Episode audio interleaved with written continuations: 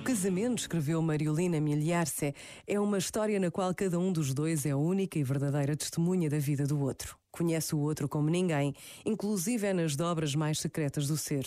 Conhece-o e viu, inclusive, nos momentos em que ele próprio não se vê. No casamento, vemos o outro em ação a cada dia, em qualquer tipo de situação, na relação consigo próprio, além da relação com o mundo. Podemos observá-lo de costas, conhecer lados dos quais ele próprio não tem consciência. Vemo-lo sofrer, vemo-lo estar alegre e triste, desanimado ou confiante, vemo-lo envelhecer. Admiramo-lo, detestamo-lo, amamo-lo, rejeitamo-lo. Mas se a relação é verdadeira, o tempo torna-o cada vez mais precioso, apesar de toda a dificuldade. Este momento está disponível em podcast no site e na app da RFM.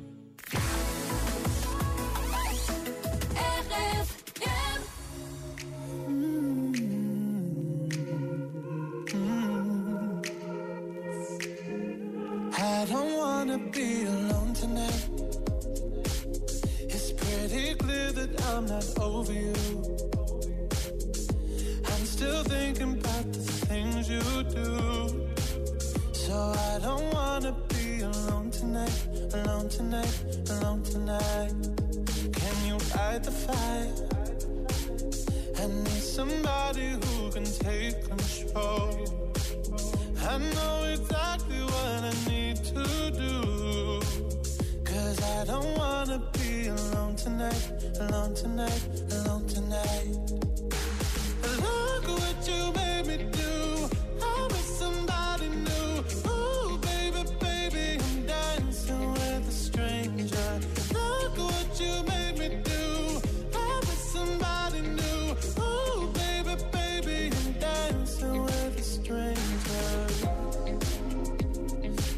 I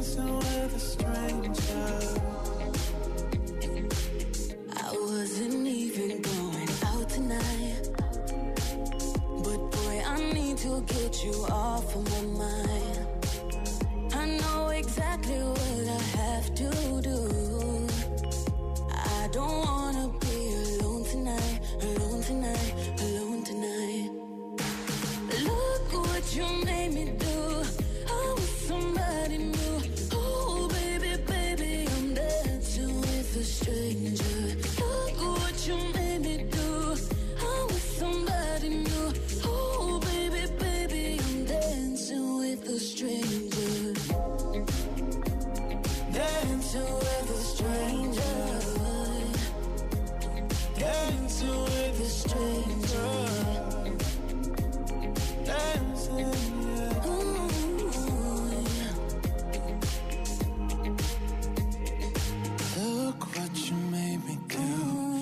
with somebody.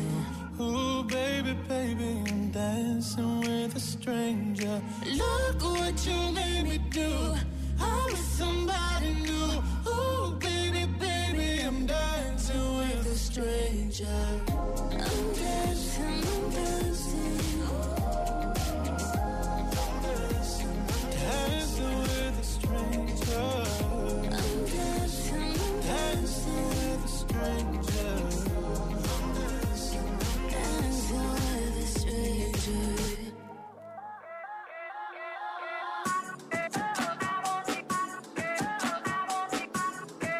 Em casa, Ou onde quiseres. RFM. Um bom fim de semana.